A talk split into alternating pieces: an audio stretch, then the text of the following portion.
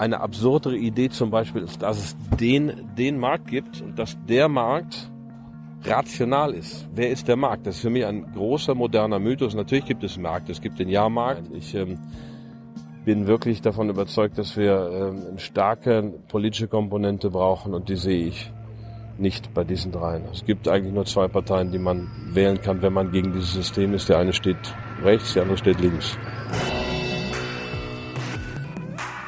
So, eine neue Folge Jung Naiv. Wir sitzen an der Spree. Wer bist du?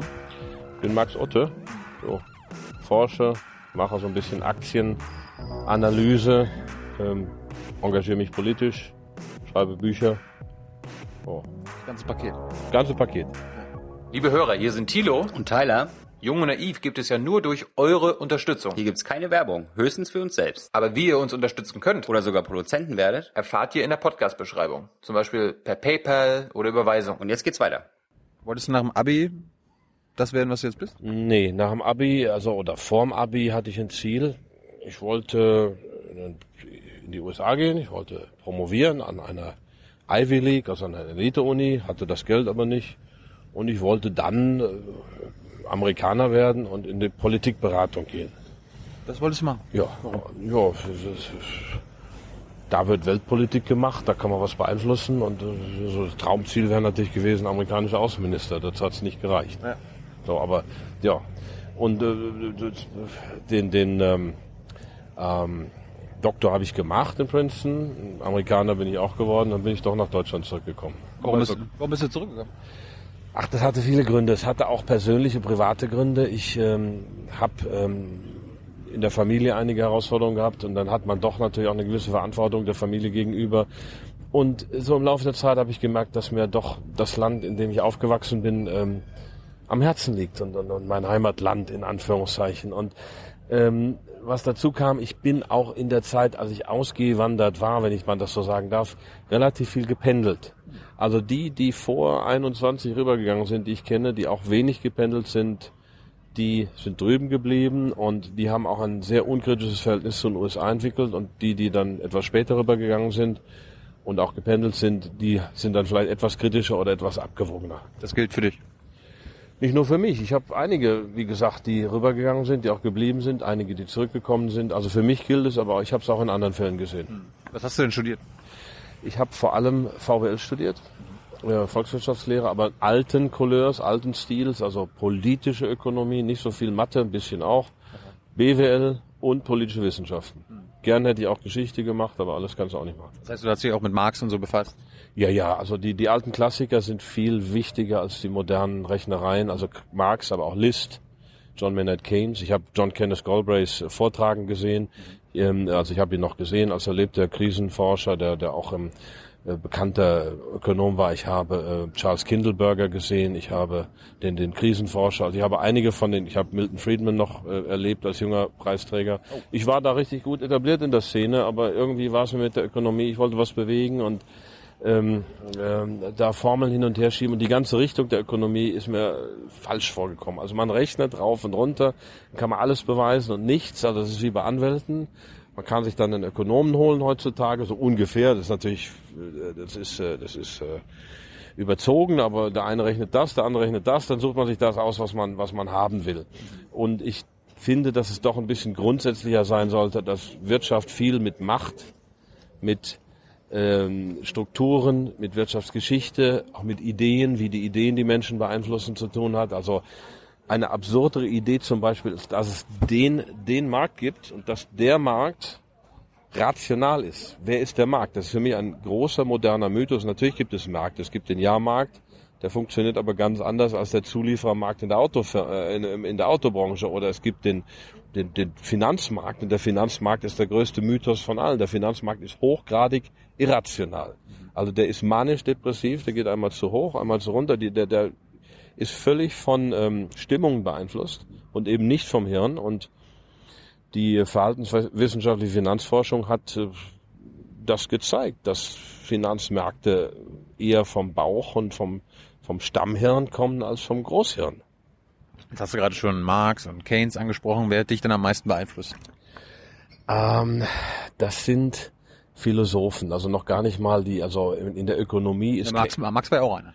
ja, aber schon fast, ein, ich will nicht sagen, doch ein Vulgärphilosoph. Also hat interessante Dinge gesagt, die Sache mit dem Mehrwert, die Sache mit der Konzentration des Kapitals, die Sache mit der fallenden Profitrate, alles interessante Sachen, aber letztlich doch ein sehr verengtes System. Also die Leute, die etwas breiter gegangen sind, ob das Hegel ist oder Nietzsche oder ähm, andere Philosophen, die haben mich dann noch mehr interessiert als die, die reinen Ökonomen.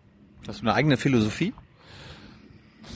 Nein, also ich würde sagen, sie ist sehr stark beeinflusst von der Vitalphilosophie, also Ortega y Gasset, äh, auch der späte Nietzsche, auch, ähm, auch Kant, wobei Kant was anderes ist. Also hier haben wir vielleicht gerade äh, einen Notfall, keine Ahnung, was da passiert. Wir warten mal zehn Sekunden. Wir sind in der Nähe vom Kanzleramt, vielleicht ist jetzt wieder irgendwie Griechenland-Rettung angesagt oder so. ja, der Patient liegt im Koma Ja. und jetzt muss er wieder abtransportiert werden.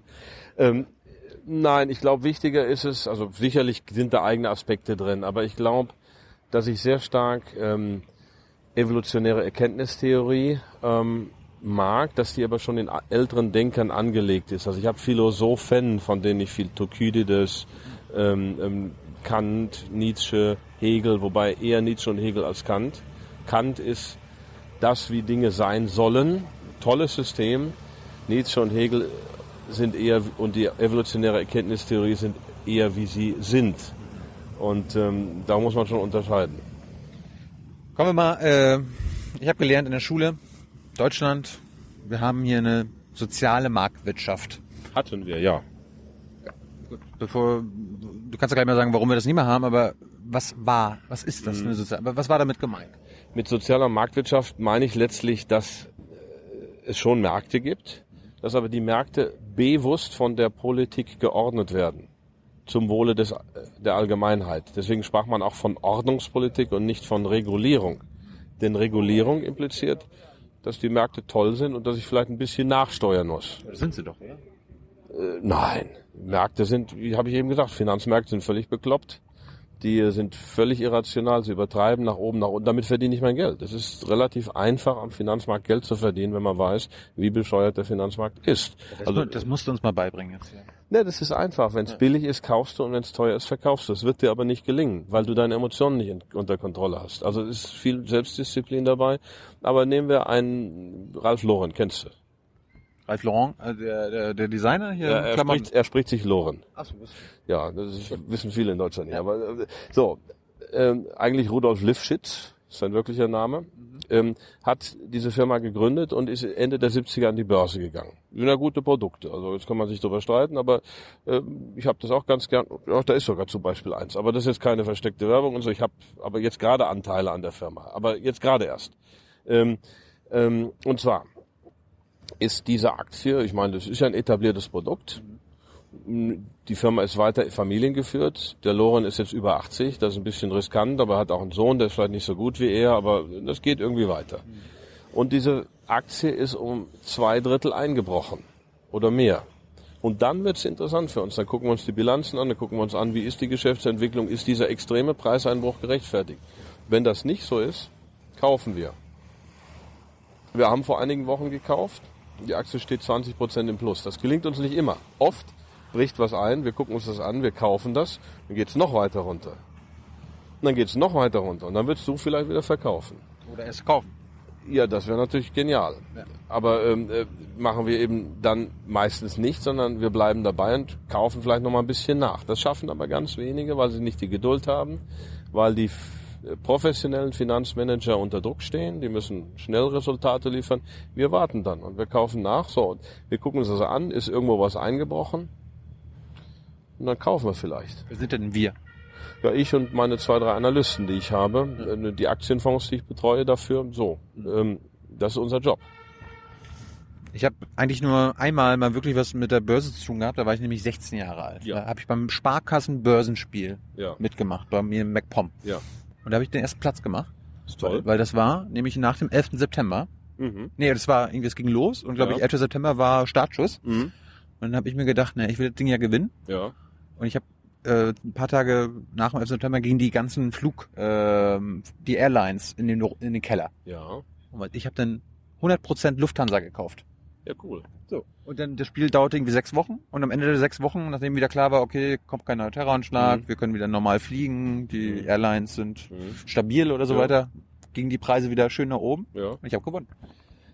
Äh, Habe ich, hab ich gut gehandelt. Ja, ja. Du hast entgegen der Masse gehandelt, aber du hast ja auch Gedanken gemacht. Es, es bringt ja nichts, nur entgegen der Masse zu handeln, wenn du nicht weißt, warum du so handelst. Also ähm, das eine ist, sich von der Masse unabhängig zu machen, das andere ist, die richtigen Gedanken zu haben. Das kommt da zusammen. Also du hast super gehandelt, weil du nur diese eine Sache gemacht hast und das eiskalt und locker ausgesessen hast. Ähm, Gut, aber war ja auch nicht mein Geld, war ja Spielgeld, darum ja, ja, ja, aber mit, also ich glaube, das zeigt aber gewisse Qualitäten. Also vielleicht, wenn du mal auf einen anderen Job Bock hast oder so, müssen wir mal gucken. Wir, wir, wir quatschen hier nach. Also, aber ne, tatsächlich, einmal sich nicht von der Masse beeinflussen, das fast schaffen ganz wenige. Also die verhaltenswissenschaftliche Finanzforschung hat gezeigt, dass wir uns sehr davon beeinflussen lassen, was andere machen. Und wenn dann alle verkaufen, irgendwann verkauft man auch. Zumindest die meisten. Das ist falsch. Und das andere ist Gedanken. Ähm, aber diese Sparkassengewinnspiele sind natürlich trotzdem völlig falsch, weil sie den jungen Menschen das Zocken lernen. Also an der Börse legst du normalerweise nicht über sechs Monate an oder über vier, sondern über vier, fünf Jahre. Und in solchen kurzen Zeiträumen verfällt man schnell in Hektik, macht das Falsche, wird Aktionist ähm, und es ist eigentlich viel besser für einen jungen Menschen, sich ein paar Aktien auszusuchen, die richtigen, die wirklich die nächsten fünf, zehn Jahre zu bald. Mein Sohn hat schon Aktien, der seit er acht ist, der ist jetzt zwölf. Hat er sich die ausgesucht oder war, also ich meine, es gibt ja immer dieses äh, Experiment, wenn ein Affe äh, irgendwelche Aktien sich aussucht und äh, der ist, ist meist, manchmal sogar besser als viele Aktienprofis. Kann- weiter. kann- hat das dein Sohn auch so ein bisschen gemacht? So, keine Ahnung, was das ist, wie ich nehme das. Na, wir haben schon durchgesprochen. Er hat schon, für, also wir haben es gemeinsam ausgesucht. Als er acht war. Ja, Hast du zusammen mit ihm durchgesprochen? genau. Aber ich meine, das ist ja nicht so schwer. Eine, eine Aktie ist ein Anteilsschein von einem Unternehmen. Ja. So, es gibt eine gute Milliarde Daimler-Aktie, habe ich eine Aktie, habe ich ein Milliardstel der Firma Daimler. Ähm, und ähm, ja, geht es der Firma gut, kriege ich meine Dividende. Also bei Daimler sind das 5% im Moment. Geht es der Firma schlecht, fällt vielleicht die Dividende aus. In den wenigsten Fällen geht ja die Firma pleite. Also von daher diese Schwankungen, die die Börse macht, ist was anderes. Ich rate jungen Menschen oder auch älteren Anlegern, guckt nicht auf die Börse, schaltet das Burnside-Fernsehen aus, guckt nicht auf die Kurse, kauft was Gutes und lasst das liegen. Also wie früher bei Costolani, äh, Langfristanlage. Mein Sohn hat einen Trade gemacht vor einem Jahr. Da hat er sich von einem belgischen Miederwarenhersteller getrennt, den er noch im Depot hatte. Den hat er allerdings von mir übertragen bekommen. Das ist ja nicht so was, was jetzt, das ist ja nicht so sexy für einen Jungen von zwölf. Also ist zwar sexy, aber ist nicht das, was ich als Junge mit zwölf so unbedingt so prickelt und hat Amazon gekauft und das Ding ist abgegangen. Also das ist der einzige Trade, den er bis jetzt gemacht hat. Ansonsten sitzt er auch mit aller Ruhe das Zeug aus. Bevor wir nochmal zurück, zu, zurück zum sozialen Marktwirtschaft kommen, Amazon, da habe ich immer gelernt, die haben noch nie Profit gemacht oder so. Warum, warum kauft man die? Ja, Amazon ist wie Tesla ein Spiel. Ähm, also das ist eine Aktie, die ähm, wir sogar in den Fonds haben in der ganz kleinen Gewichtung von einem Prozent. Aber die ist riskant. Also das ist nicht unser normaler Investmentstil. Ähm, der Jeff Bezos führt ein recht brutales Spiel äh, mit, seinem, mit seiner Firma. Die ist aber wahnsinnig schnell, wahnsinnig gut. Ähm, es ist eigentlich genau das, was soziale Marktwirtschaft nicht sein sollte. Er erobert einen Markt nach dem anderen. Und wenn er dann tief drin ist in dem Markt, dann kann er den, Schra den Schalter umlegen, dann macht er die Preise hoch und dann hat er auf einmal viel Profit. Das ist das Spiel, was er zu spielen versucht. Gucken wir mal. Ähm, das ist also sozusagen eine Wette darauf, dass dieses Spiel gelingt. Genauso wie Tesla, die auch, Tesla haben wir nicht, wahnsinnig teuer. Warum nicht? Ja, es ist so ein ähnliches Spiel. Wir machen normalerweise solche Spiele nicht. Bei Amazon, die sind schon jetzt mittlerweile ähm, 15 plus Jahre am Markt, na, fast 20 Jahre. Ähm, er hat es immer geschafft, die nächste Stufe zu, zu erreichen. Das ist schon ein gewisser ja, Track Record, eine gewisse, ähm, eine gewisse Substanz. Ähm, da haben wir es mal ausnahmsweise gemacht, aber normalerweise würden wir Aktien von Unternehmen nehmen, die billiger sind, die gute Gewinne machen, zum Beispiel Ralph Lauren, von dem wir eben gesprochen haben. Wenn du jetzt keine Tesla-Aktie hast, äh, hast du dann wenigstens ein paar VW oder BMW oder Daimler-Aktien. Ich meine, da würde ich jetzt da denken, ne, wenn jetzt wieder Sparkassen-Börsenspiel wäre, hm, kaufe ich mir die? Oder, oder sollte ich jetzt nochmal warten, weil vielleicht kommt ja noch mehr Scheiße. Die, ähm, Situation ist etwas anders als nach dem 11. September. Im 11. September konntest du dir ziemlich sicher sein, also das waren diese Terroranschläge. Das ging alles runter, Panik und so weiter, aber du konntest dir eigentlich schon überlegen, naja, in einem halben, dreiviertel Jahr sieht die Welt wieder anders aus. Bei Daimler, BMW, VW wissen wir das nicht. Da kommt so viel raus und das wird auch so brutal verfolgt von den Amerikanern, haben wir eben schon drüber gesprochen. Ähm, natürlich haben die Scheiße gebaut, aber ich muss mir überlegen, dass VW schon über 40 Milliarden Schulden gezahlt hat. Es geht weiter und weiter. Jetzt soll da eine Aussagen vor Gericht. GM mit den defekten Zündschlössern, wo äh, ich glaube 100 Leute gestorben sind, hat eine Milliarde Strafe gezahlt da stimmt die Verhältnismäßigkeit überhaupt nicht. Das ist also in gewisser Weise ganz bewusstes machtpolitisches, wirtschaftspolitisches Instrument. Die Amerikaner, die haben ihre Außenwirtschaftsstrategie, sagen wir mal, den deutschen Automobilmarkt klein zu halten. Natürlich haben die Firmen da auch was zu beigetragen, aber das andere ist zum Beispiel die Grenzwerte. Die liegen, glaube ich, bei 30 Milligramm bei dem Kohlendioxid. Ähm, und das sind sehr niedrige Grenzwerte. Die hat man so festgesetzt, auch auf betreibende Amerikaner und die Amerikaner haben das geschoben. Sie haben nämlich selber keine Diesel-PKWs. Und die amerikanischen Diesel-LKWs, die viel, viel schmutziger sind, die kriegen Ausnahmegenehmigung. Also ich muss nur die, sagen wir mal, es kommt ja immer darauf an, wie ich das Spielfeld gestalte. Jetzt sind wir wieder bei der sozialen Marktwirtschaft, bei der Ordnungspolitik. Eigentlich sollte die Politik im Fahrersitz sitzen. Natürlich sinnvoll, Umweltnormen zu haben, aber dann für alle und in gleichem Maße. Sonst verzerre ich natürlich den Wettbewerb. Und das ist hier der Fall und der Wettbewerb ist massiv zu Lasten der deutschen Hersteller verzerrt, genauso wie es im Bereich der Banken war. Der Wettbewerb ist massiv, also das Spielfeld ist massiv gegen die Deutsche Bank verzerrt, die da Tausende von, glaub 3000 Klagen anhängig hatte. Sie hat viel Mist gebaut, aber die großen Investmentbanken, Goldman Sachs und so weiter, sie haben auch Strafen gezahlt, aber die sind raus bei der Deutschen Bank geht das immer, immer weiter. Da müssen wir auch überlegen, wo das herkommt. Also ähm, da stecken schon Interessen dahinter, das am Leben zu halten. Äh, ja, also das ist dann schon auch wirtschaftspolitische Auseinandersetzung zwischen Ländern. Das hast du gesagt, äh, wir haben keine soziale Marktwirtschaft mehr. Bis wann hatten wir denn eine?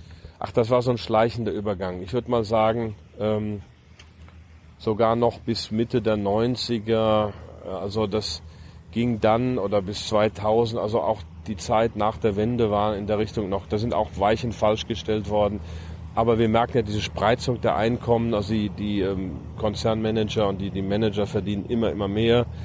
Äh, die Mittelschicht ist abstiegsbedroht, wir haben mehr ähm, Leute mit zwei Jobs, wir haben viel Hartz IV. Also das ist das eine ähm, warum die soziale Marktwirtschaft nicht mehr funktioniert. Die Altersvorsorge ist bedroht. Äh, wir privatisieren immer mehr. Also wir privatisieren die Autobahn. Ist ja gerade im Eilgalopp ein Gesetz durch die, äh, Sarah Wagenknecht hat da ja eine brillante Rede im Bundestag gehalten, im Eilgalopp ein, ein Gesetz durchgepeitscht worden, wie so viele andere Gesetze in den letzten Jahren, die eine Teilprivatisierung der Dienstleistungen um Autobahnen erlaubt.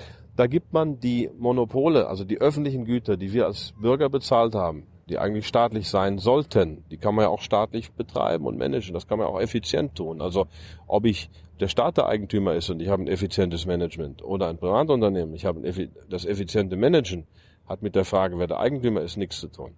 So, und wir privatisieren immer mehr öffentliche Güter oder äh, noch so ein Witz. Der Rundfunkvertrag, kann man Fan der Öffentlich-Rechtlichen sein oder nicht? Bist du, ne? Nein, aber ich finde, dass die Öffentlich-Rechtlichen eigentlich eine wichtige Daseinsberechtigung hätten. Sie hätten sie, wenn sie sich auf Information konzentrieren würden. Also wenn sie wie der BBC äh, reine Infosender wären, den ganzen Unterhaltungskram äh, wegschieben würden. Ähm, da ist der Fehler gemacht worden von Kohl. Der hat die Privaten zugelassen.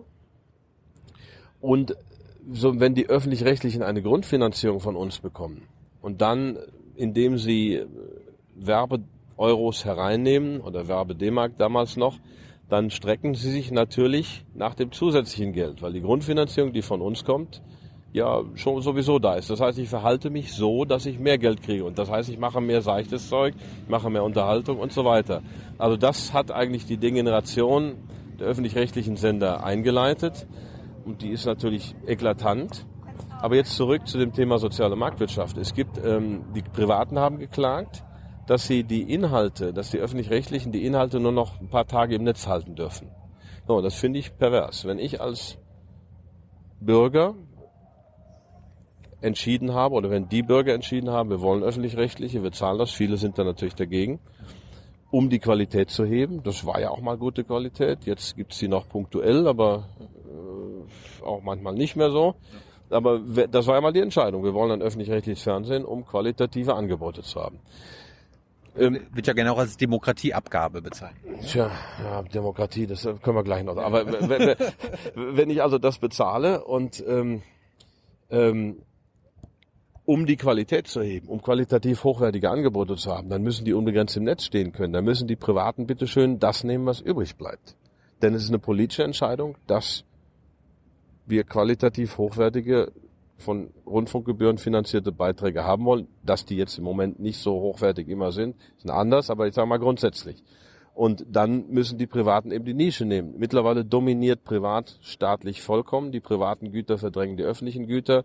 Ähm, die Leute sind verunsichert, was die Altersvorsorge angeht. Wir haben eben schon über Aktien gesprochen. Das ist ja auch ein wichtiges Element einer stabil, stabilen Marktwirtschaft, dass der Einzelne ohne Angst, ohne Abstiegsangst seinem Job nachgehen kann, dass er vielleicht nicht in, auf Rosen gebettet ist und besonders reich, aber dass, dass man irgendwo seinen Job als Krankenpfleger oder als Mechaniker oder wie auch immer machen kann und weiß, ich habe ein ordentliches Auskommen für mich und meine Familie. Wie kann es sein, dass in den 50ern in den USA und in den 60ern, 70ern, 80ern in Deutschland, 90ern ähm, Familien ohne weiteres, auch in Großstädten mit einem Job auskamen, einem normalen Job und ich meine Kinder gut erziehen konnte, das ist heute schon oftmals illusorisch.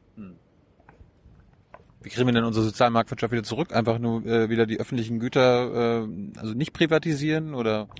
Ja, es ist eine schleichende Veränderung des Rechtssystems insgesamt. Also ich muss tatsächlich mir bewusst werden, dass ich öffentliche Güter haben will, dass es eine Rolle für den Staat gibt, dass der Staat den, also er soll nicht, es soll kein ausufernder Staat sein, aber dass der Staat dann, wenn er entscheidet, ein öffentliches Gut zu produzieren, auch Priorität hat und dass die Privaten das nehmen, was übrig bleibt. Und es ist umgekehrt. Wir haben es geschafft, und das war immer die angelsächsische Wirtschaftsordnung, englisch, amerikanisch, das waren schon immer private, also da gab es ganz wenig Staat und deswegen auch die neoliberale Ideologie privat vor Staat und der Markt macht das schon und so weiter. Das glaube ich eben nicht. Ich bin da tatsächlich jemand, der glaubt, dass, dass wir eine politische Sphäre brauchen, dass die im Zweifel über der wirtschaftlichen stehen muss. Jetzt haben wir in, wir haben jetzt über fast 320, über 320 Folgen gemacht. Es kommt so oft dieser Begriff neoliberal vor, Neoliberalismus. Kannst du uns mal erklären, was aus deiner Sicht, was, was du darunter verstehst?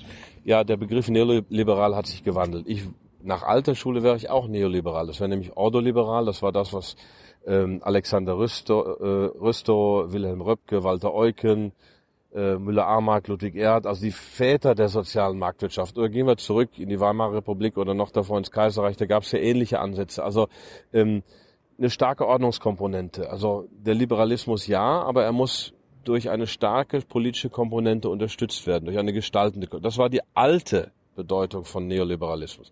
Heute ist neoliberal gleich Hyperkapitalismus. Also Markt über alles. Der Markt weiß es schon, der Markt wird schon richten. Öffentliche Leistungen sind immer schlecht. Äh, Die können vielleicht noch so ein bisschen nachsteuern, aber lasst doch bitte den Markt es machen.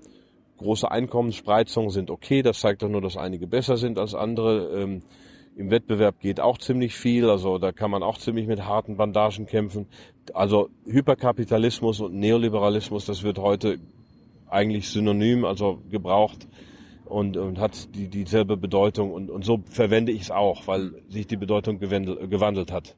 Gibt es Neoliber neoliberale Parteien in Deutschland? Alle. Fast. Im Ernst jetzt? Im, ja, sie, sie haben Ich, ich hätte jetzt gedacht, dass du AfD sagst oder FDP oder so. Aber Na, also CDU und SPD führen und Grüne führen das irgendwie noch, die soziale Marktwirtschaft im Mäntelchen, aber sie sind doch sehr stark, ähm, sagen wir mal, getriebene und diejenigen, die Befürworter einer neoliberalen Wirtschaftsordnung sitzen am längeren Hebel. Und hat Schulz versucht, das so ein bisschen zum Wahlkampfthema zu machen. Gerechtigkeit scheint nicht so ganz zu klappen. Die Leute durchschauen den Bluff. Also die SPD ist da genauso getrieben wie die CDU und die FDP treibt sogar ein bisschen. Also ja, wen würdest du wählen im, äh, im Herbst? das weiß ich noch nicht. Ähm, Also eine keine Neo neoliberale Partei. Nein, nein. Ich ähm, bin wirklich davon überzeugt, dass wir ähm, eine starke politische Komponente brauchen und die sehe ich nicht bei diesen dreien. Es gibt eigentlich nur zwei Parteien, die man wählen kann, wenn man gegen dieses System ist. Der eine steht rechts, der andere steht links. AfD und links. Das sind die Parteien, die ernsthafte Alternativen anbieten. Und äh, hast du mit der AfD mal beschäftigt? Ich habe mich mit allen beschäftigt. Ich äh, treffe mich mit Sarah Wagenknecht. Ich habe mich noch mit keinem Spitzenpolitiker der AfD äh, getroffen und habe mir die Videos angeschaut. Ja, Sind die, ist die AfD Partei des kleinen Mannes? sie greifen die Themen zumindest auf, genauso wie Trump sie aufgegriffen hat. Aber es besteht ja hier in Deutschland nicht die Gefahr oder die Chance, wie immer das sieht, dass die AfD drankommt, wie der Trump drangekommen ist. Sie greifen dieselben Themen auf. Es sind legitime Themen. Und die Leute fühlen sich zu Recht bei der SPD da nicht mehr vertreten oder bei den Grünen oder bei der CDU oder bei der FDP. Also ähm, da muss was gemacht werden. Und, und wenn die nichts machen, dann werden es andere machen. In den letzten Jahren war ja immer ein großes Thema hier Freihandelsabkommen, TTIP und so weiter. Was du dafür? Da habe ich mich ja bei, den, bei TTIP auch sehr viel in den, in, in den Medien durchaus geäußert. Und für mich ist, wäre das der, es geht da nicht um mehr Handel. Es geht da nicht um ein Prozent mehr Wirtschaftswachstum. Also die Gewinne, die aus, Mehr Arbeitsplätze, Max. ach, das ist lächerlich. Das ist äh, auch ausgerechnet worden in der Studie der Konrad-Adenauer-Stiftung. Klar kommen da ein paar mehr Arbeitsplätze raus, ein bisschen mehr Wachstum. Aber das bisschen, was da rauskommt, ist lächerlich. Ähm, es geht darum, wer macht die Regeln. Und bei TTIP geht's wieder um Privat vor Staat. Letztlich wäre es der ökonomische Anschluss, äh, der, der nicht der ökonomische, sondern der wirtschaftspolitische Anschluss in vielen Bereichen Europas an die USA. Denn in Europa, in Deutschland besonders mit TÜV und so weiter haben wir ein Vorsorgeprinzip. Das heißt, wir vergeben Lizenzen, wir prüfen Produkte und wenn sie dann sicher sind, kommen sie auf den Markt. In den USA gibt es das Nachsorgeprinzip. Wir machen erstmal, wenn das Ding schief läuft, dann äh, ähm, wird irgendwann jemand klagen und dann werden Strafen bezahlt. Das ist der Unterschied. So, wenn man die Systeme mischt, das geht nicht. Äh, dann hat auf jeden Fall das schnellere, das aggressivere System äh, setzt sich durch und das ist das amerikanische. Das heißt, TTIP wäre so ziemlich die völlige Amerikanisierung der deutschen Wirtschaftssitten und das ist mittlerweile sowieso schon sehr weit fortgeschritten. Und ich habe zehn Jahre in Amerika gelebt, ich habe die amerikanische Staatsbürgerschaft, ich, ich kenne äh, das Land so ein bisschen.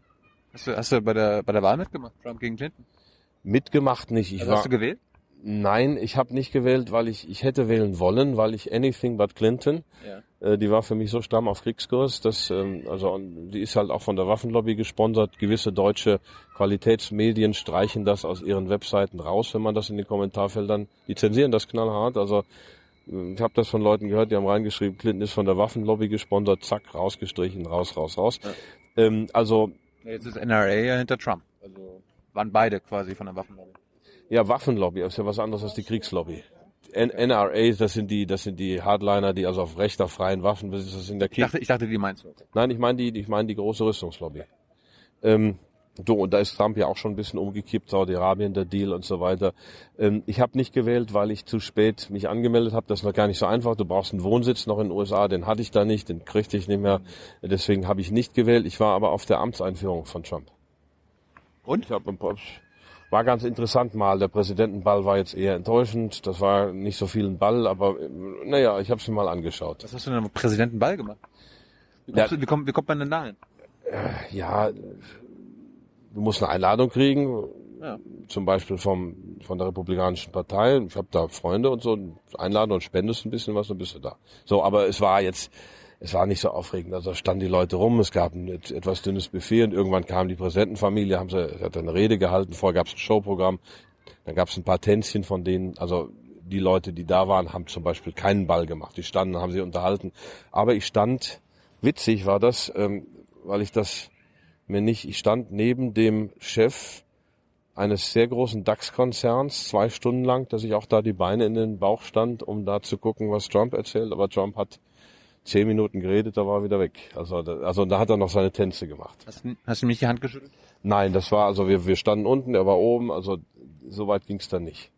Äh, wo wir kurz, noch kurz bei Trump sind, äh, du kennst dich ja wirtschaftlich aus, war er und ist er ein guter Geschäftsmann?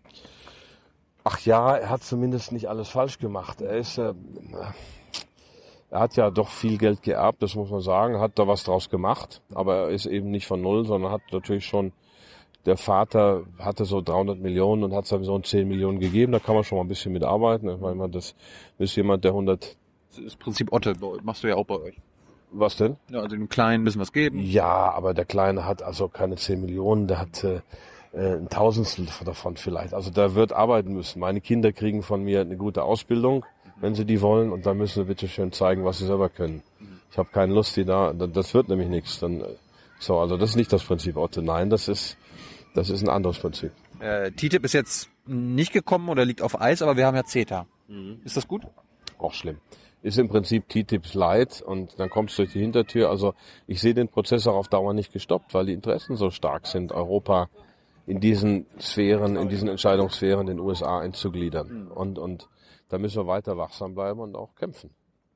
Jetzt hast du ja, du bist berühmt geworden, weil du vor der großen Finanzkrise 2008 ähm, die vorausgesagt hast. Wie lernt man Finanzcrashs vorherzusagen?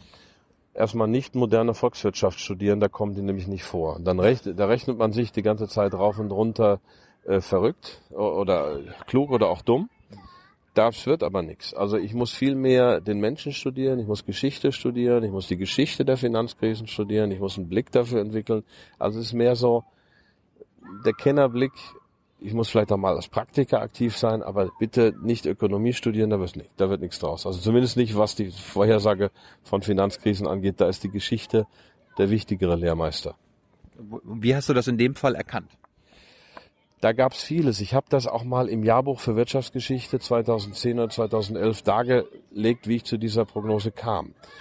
Ähm, ich habe schon im Jahr 1989 ein Buch gelesen, The Great Depression of 1990, das ein unbekannter College-Professor in den USA geschrieben hatte. Das Buch wurde, hat sich recht gut verkauft und die Theorie war, die Einkommensspreizung geht so auseinander, dass immer mehr Geld sich oben sammelt, das muss neu angelegt werden, immer weniger wird konsumiert.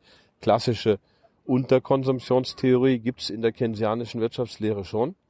So, und diese Tendenzen gab es. Dann kam der Crash nicht 1919, die Depression auch nicht.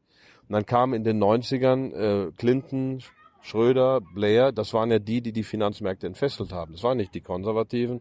Äh, New Labour, die neuen Sozialdemokraten und Clinton haben das gemacht. Die haben die ganzen Gesetze äh, niedergerissen. Die haben die Finanzmärkte entfesselt. Das muss er immer wieder sagen. Also das war nicht Kohl und es war auch nicht Merkel, es war Schröder. Ähm, und in England war es Blair. So, dann haben die also die Finanzmärkte entfesselt und dann ging der Aufschwung weiter und dann kam diese irrwitzige Häuserblase in den USA. Und dann habe ich 2004, und das ist jetzt 15 Jahre später, ähm, zu 89, Okay. ähm, und da habe ich 2004 ein Titelcover von Fortune gelesen. Is the housing boom over? Das war Wahnsinn. Da haben die Leute mehrfache Häuser gehabt. Die Kredite waren schon völlig auf schlechtem Niveau. Die Kreditverkäufer sind durch die Slums gelaufen, haben da den Leuten Kredite angedreht, damit die noch was kaufen konnten. Ist ganz irrwitzig. Ähm, also so eine Manie, die zeigt ja dann irgendwo schon, dass es kollabiert vielleicht.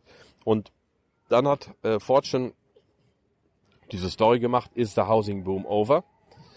Und da habe ich gedacht, jetzt könnte es soweit sein. Dann habe ich mich reingegraben, habe 2005 mit dem Buch angefangen und habe es im Frühjahr 2006 fertig gehabt.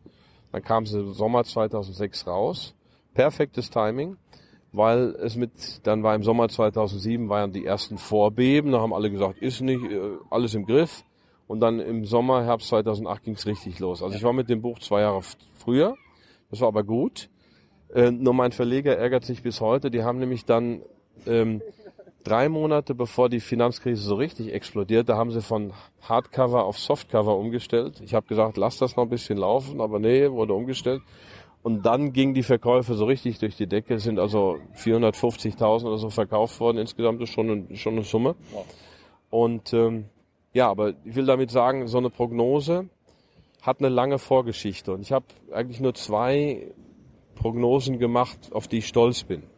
Das ist einmal diese und das ist die nächste Prognose, wo ich, oder eine, mein ähm, Bewerbungsgespräch an der Boston University als Professor im April 1998. Und da habe ich gesagt, jetzt fängt an zu regnen, und da habe ich gesagt, der Euro ist fehlkonstruiert. Er wird innerhalb von zehn Jahren riesige Probleme bekommen. Ähm, und ähm, dann knirscht es in der Europäischen Union. Und das gibt sogar als, also diese Prognose gibt es auch on the record beim American Council on Germany als, ähm, als Paper. äh, ist natürlich nicht so verbreitet, aber das ist auch eine Prognose, auf die ich genauso stolz bin. Wir machen mal kurz eine Pause, weil wir flüchten uns mal in trockene Gefilde. Ja, machen wir das.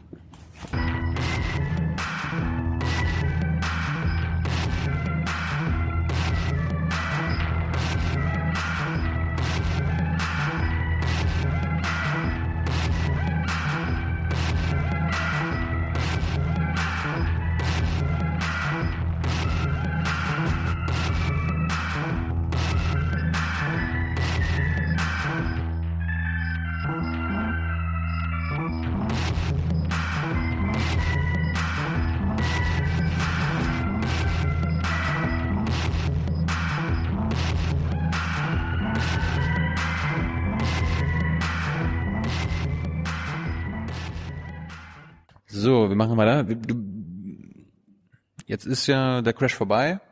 Ähm, wir haben die Finanzkrise hinter uns. Alles wurde behoben, oder? Nichts wurde behoben. Was ist?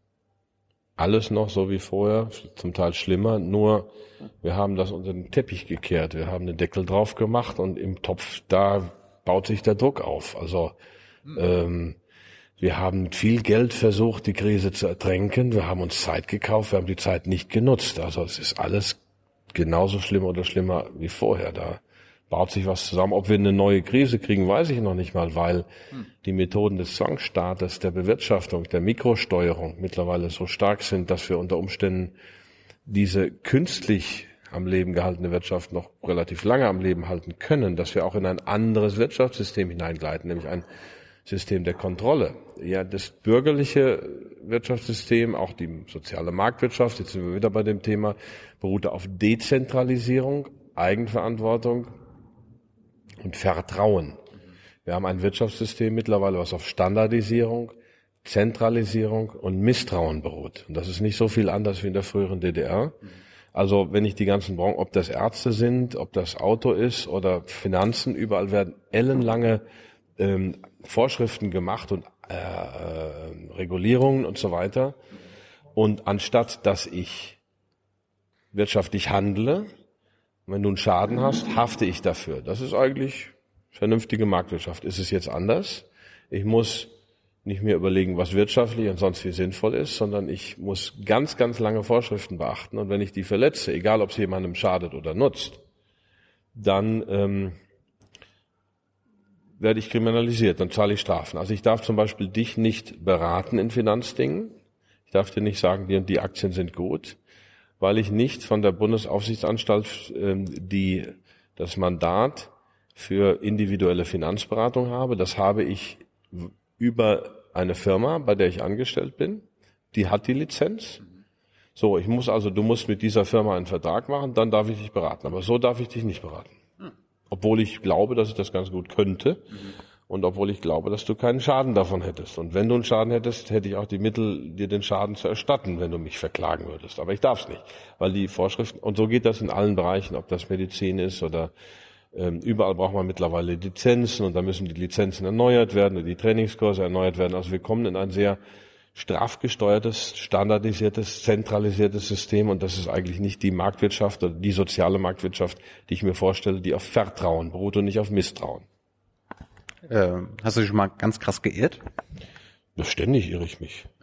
Also auch an der Börse. Ich meine, äh, der Costolani war eine Börsenlegende des letzten Jahrtausends, aber der sagte immer, äh, in in neun- ein- 49 Prozent liegt er falsch und 51 Prozent richtig und von den zwei Prozent lebt er köstlich. Also so möchte ich das nicht sagen. Also es ist immer eine Abwägung zwischen Chance und Risiko, aber klar ähm, ähm, macht man auch mal eine falsche Investition. Das ist dann meistens nicht so schlimm, weil man sich vorüberlegt, was sind die Konsequenzen eines Fehlers. Das versucht man auch zu bedenken. Also man setzt nie alles auf eine Karte.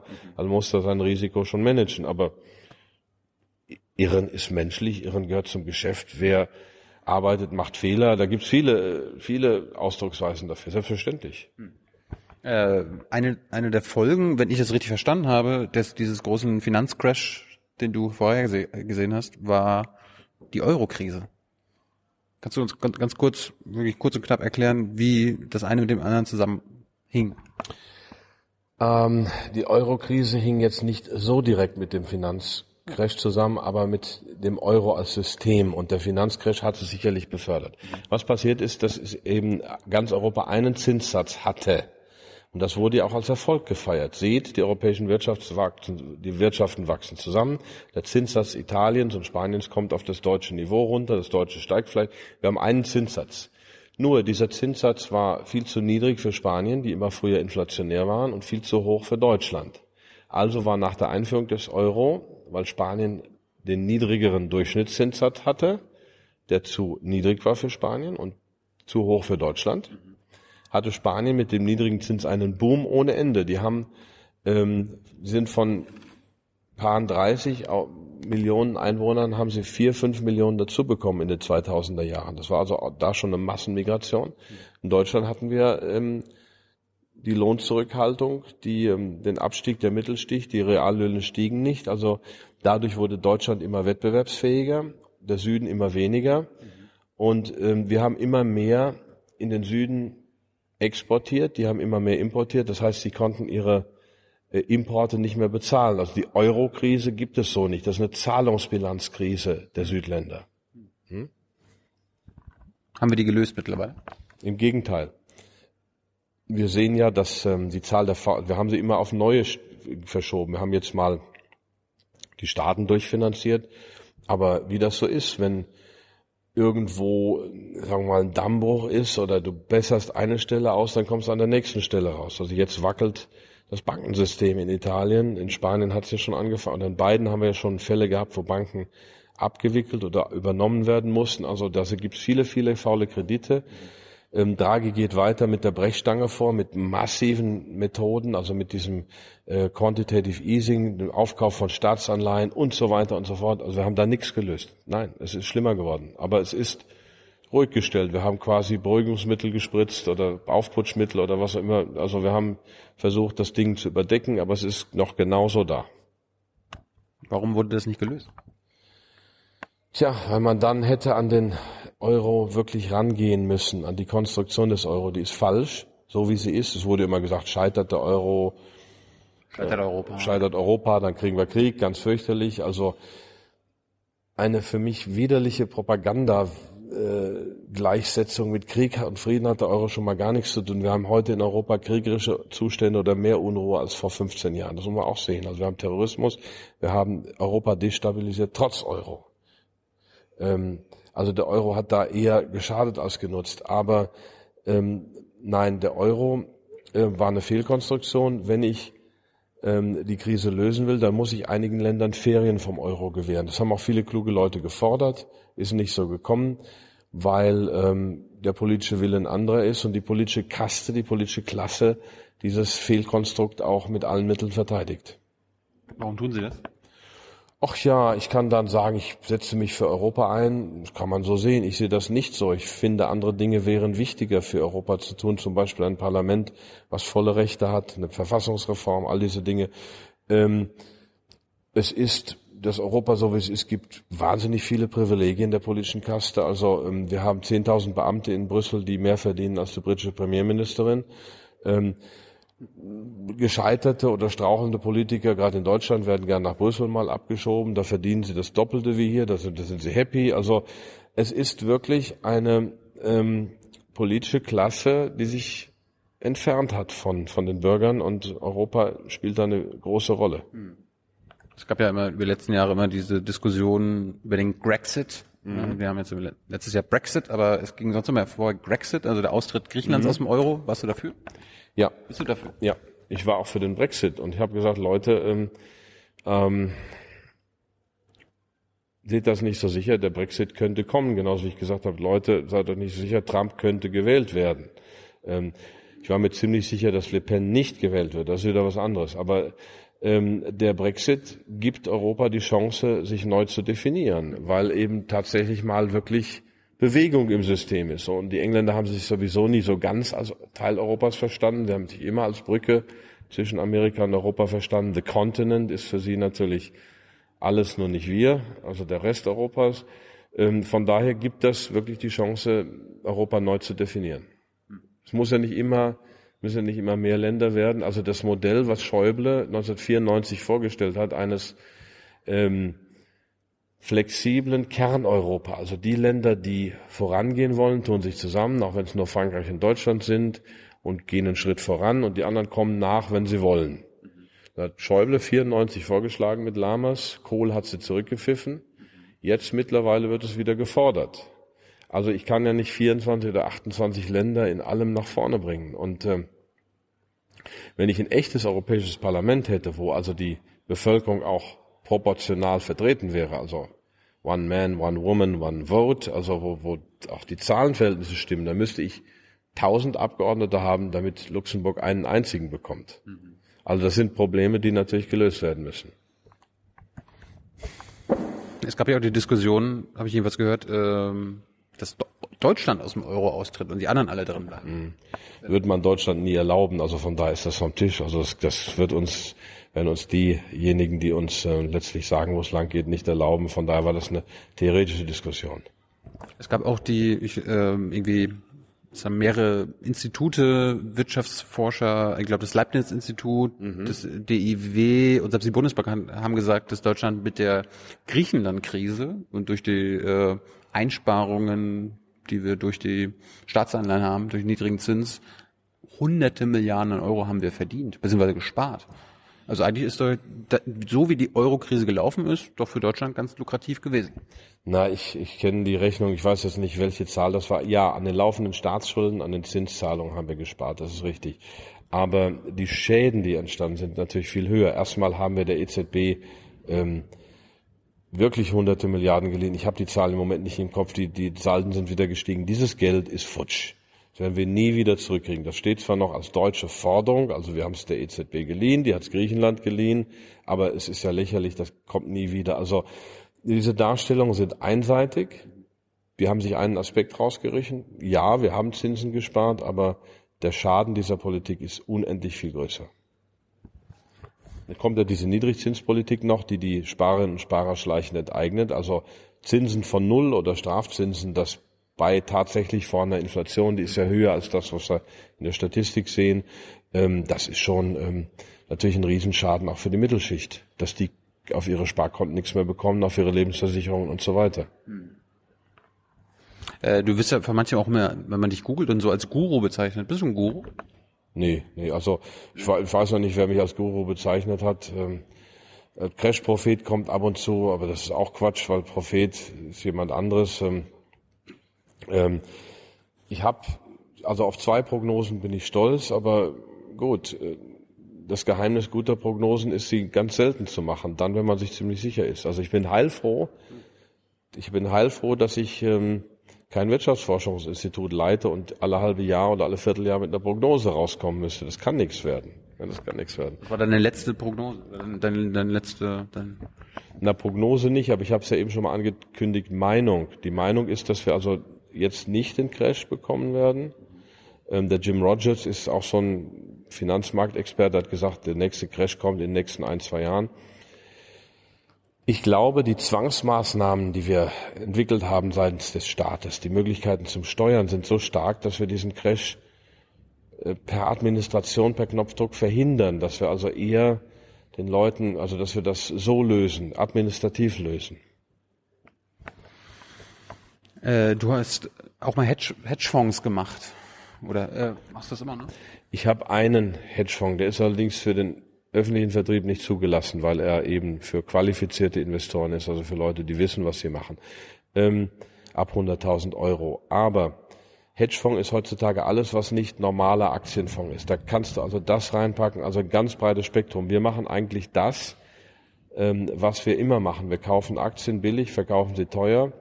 Ähm, der einzige Grund, warum dies hier kein normaler Aktienfonds ist, ist, dass ich etwas größere Positionen fahren kann, dass er bis zu 20 Prozent in eine Position gehen kann. Das ist natürlich etwas mehr Risiko. Und ich kann physisches Gold im Safe der Bank haben. Das habe ich auch. Also der, der Fonds kann auch in Gold investieren. Die Bundesaufsichtsanstalt für Finanzdienstleistungen sagt, dass das sehr riskant ist. Ich darf als normaler Betreiber eines Aktienfonds darf ich nur in Papiere investieren, also in Goldzertifikate. Ist natürlich irgendwie etwas paradox, aber deswegen nennt sich das dieser Fonds Hedgefonds. Aber wir machen keine Long-Short-Strategien, keine Derivate, keine komplexen Geschäfte. Ganz simple Sachen, aber halt mit etwas mehr Gewicht und damit mit etwas mehr Risiko. Bist du jetzt eine Heuschrecke oder nicht? Nein.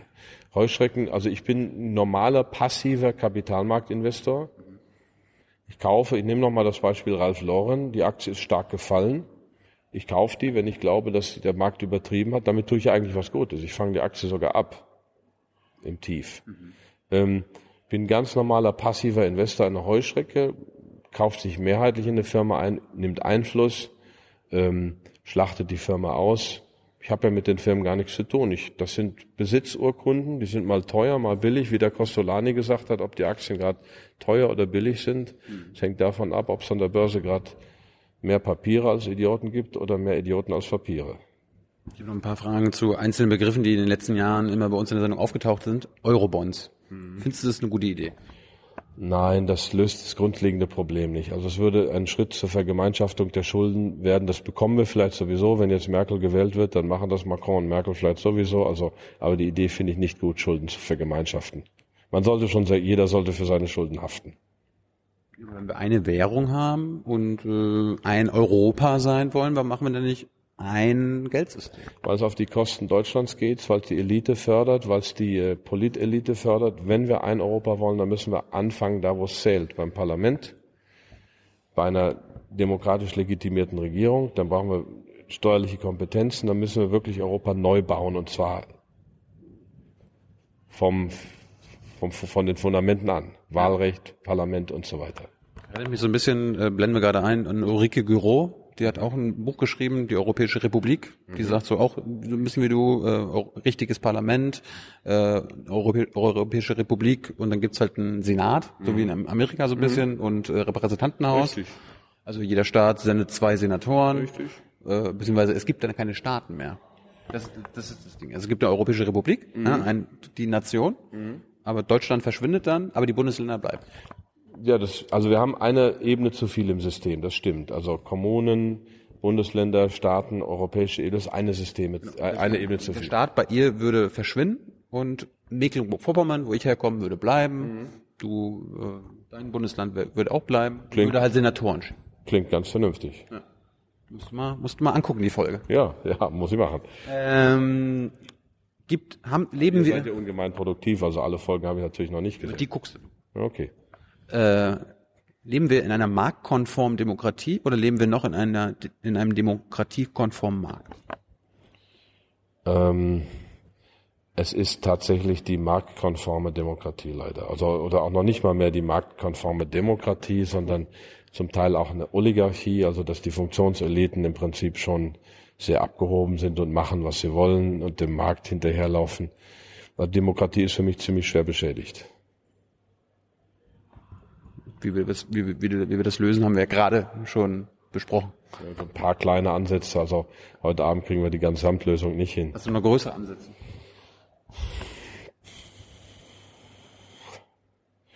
Naja, äh, Primat des Staates, Primat der Politik, aber dazu ist ja das eine sind die Gesetze, das andere sind die Menschen. Also ich meine, das bedingt sich ja wechselseitig. Ich muss auch natürlich wegkommen von von dieser äh, Marktmentalität. Ich muss ähm, ja, das ist sehr kompliziert. Also ich, ich für eine, für eine andere Folge Ich sehe die Fehler und ich sehe so ein paar Lösungsansätze, aber so richtig, wie wir aus von dem Zug wieder runterkommen, das wird schwer.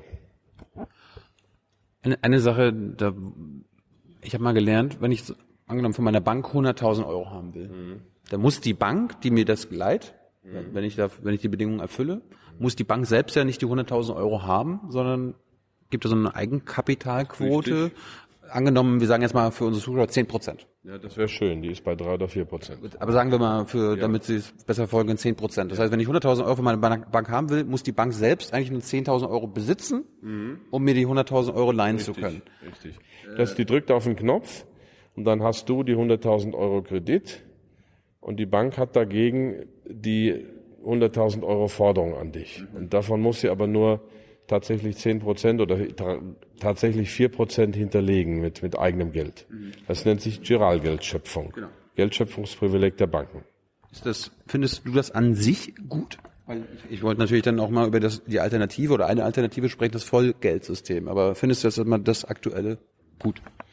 Das ist langsam wirklich ein bisschen lang. Äh, Vollgeldsystem. Ist das, ist das eine Lösung? Also, äh, wenn ich 100.000 Euro von meiner Bank haben will, muss die auch 100.000 Euro haben.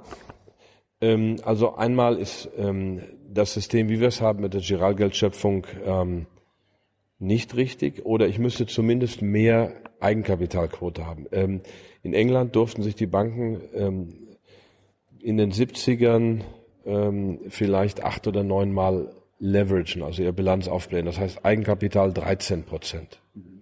Die Deutsche Bank hat Eigenkapital zwei, drei, vier Prozent. Aktuell. Aktuell. Das nennt sich zwar dann Kernkapital, ist irgendwie 10, 11, 12 oder so, aber das Kernkapital ist schon wieder eine manipulierte Größe. Also echtes Eigenkapital in unserem Bankensystem ist irgendwo um die 4 Prozent. Das ist zu wenig, schon allein das Kapital auf 10, 12 Prozent zu heben wäre ein Riesenfortschritt. Vollgeldsystem wäre toll, aber das ist natürlich noch weiter in der Ferne. Da müssen wir wieder unsere Demokratie umbauen, um da irgendwann mal hinzukommen. Wir brauchen ja nur eine handlungsfähige, alles, äh, fähige Demokratie. Alles, was es braucht, ist ein Gesetz. Und das muss umgesetzt werden. Ähm, was hältst du denn von, auch nochmal ganz kurz, äh, sollte ich mein Konto bei einer Privatbank haben, irgendwie Deutsche Bank, Postbank oder so weiter, oder äh, findest du diese Sparkassen und Volksbank, die wir haben, besser? Ich bin ein Freund von Volksbanken und Sparkassen, sind aber mittlerweile aufgrund der Niedrigzinspolitik auch Getriebene. Die machen leider auch nicht mehr alles richtig. Ähm, und ähm, was ganz wichtig ist, Bargeld. Bargeld ist gedruckte Freiheit. Ich bin ähm, Bargeld ist das einzige Zentralbankgeld, was wir als Bürger selber haben können. Also dein Kontoguthaben ist nur eine Forderung gegen deine Bank. Deswegen habe ich auch die Initiative rettet unser Bargeld.de. Ähm, Bargeld ist für mich ein absoluter Garant der Freiheit und auch äh, ja der bürgerlichen Freiheit und der Persönlichkeitsrechte. Und zum Schluss, ähm, hast du eine Lieblingsverschwörungstheorie? Ich hasse diesen Begriff Verschwörungstheorie, weil er diffamierend ist. Er ist macht verächtlich. Er ist wahrscheinlich von, von der CIA irgendwann in Umlauf gebracht worden. Das, ist- das ist auch schon wieder eine Verschwörungstheorie. Kann sein, ja. Ähm, Verschwörungs, also wenn man die, sich die internationale Politik anschaut, dann sieht man, dass da Interessen agieren, mal friedlicher, mal auch mit ziemlich fiesen Mitteln. Das ist seit 2.000, 3.000 Jahren so gewesen. Ich bin Anhänger der realistischen Schule der Außenpolitik oder der Thukydides, Hobbes, Machiavelli, Karl Schmidt, Kissinger, äh, Brzezinski. Das sind alles Realisten. Es geht um Macht, es geht um Einfluss. Ähm, Staaten verhalten sich so, wie sie sich verhalten. Ähm, keinesfalls immer gesetzeskonform und nett. Die können richtig fiese Dinger tun. Und das wird in der Politikwissenschaft, wenn man sie richtig betreibt, analysiert. Für mich hat dieser Begriff Verschwörungstheorie keinen Platz. Oder das sind Leute, die glauben, dass fünf, sechs Leute in irgendeinem Hinterzimmer den Weltplan machen. So ist es nicht. Aber Staaten können ganz schön fies agieren und ähm, es kann ganz schön hart zugehen in der internationalen Politik. Und ähm, das muss man einfach wissen. Hey Leute, Jung und Naiv gibt es ja nur durch eure Unterstützung. Ihr könnt uns per PayPal unterstützen oder per Banküberweisung, wie ihr wollt. Ab 20 Euro werdet ihr Produzenten im Abspann einer jeden Folge und einer jeden Regierungspressekonferenz. Danke vorab. Es gibt irgendwie immer, ich habe mal so ein Deutschlandfunk-Feature gehört, die meinten immer, Verschwörungstheorie ist, äh, ist Quatsch. Aber es gibt ja tatsächliche Verschwörungen, zum Beispiel irgendwie die Banken, die Großbanken haben ja irgendwie, die tun sich zusammen, die europäischen, die, die amerikanischen und so weiter und äh, ähm, entscheiden da. Ach ja, dann ist das Kartoffelkartell, war mal eine Verschwörung. Na, Das Autokartell jetzt aktuell. Ja, es ist bitter. Nein, natürlich gibt's Kartelle und Kartelle sind nichts Schlechtes. Kartelle sind nur nach der marktliberalen Doktrin was Schlechtes. Kartelle, wenn sie kontrolliert und transparent sind, können Rationalisierungs-, können positive Effekte haben. Ähm, es ist eher was anderes, wenn Staaten destabilisiert sind. Also wer die Ukraine destabilisiert hat, das werden wir vielleicht in 20 Jahren erfahren, wenn wir glücklich sind. Aber dass das nicht von selber kam, dass der Maidan nicht von selber kam, dass die ähm, arabische Revolution nicht von selber kam, das ist äh, offensichtlich. Nur das äh, ist ein ganz tiefes, tiefes Thema. Da müssen wir wahrscheinlich tatsächlich nochmal eine Folge machen. Du meinst, die, die Maidan und so kamen von außen oder, oder was? Es gibt bestimmt Kräfte, die das gefördert haben. Wie weit und wie viel, das müssen wir schauen. Aber dass das nicht alles von innen kam, ist völlig klar. Max, es ist völlig klar, dass wir nochmal äh, miteinander reden müssen. Äh, danke jetzt, jetzt erstmal. Und wenn du nächstes Mal wieder in Berlin bist, reden wir weiter. Würde mich freuen. Ja, danke. Ja. Alles klar? Ciao. Ciao.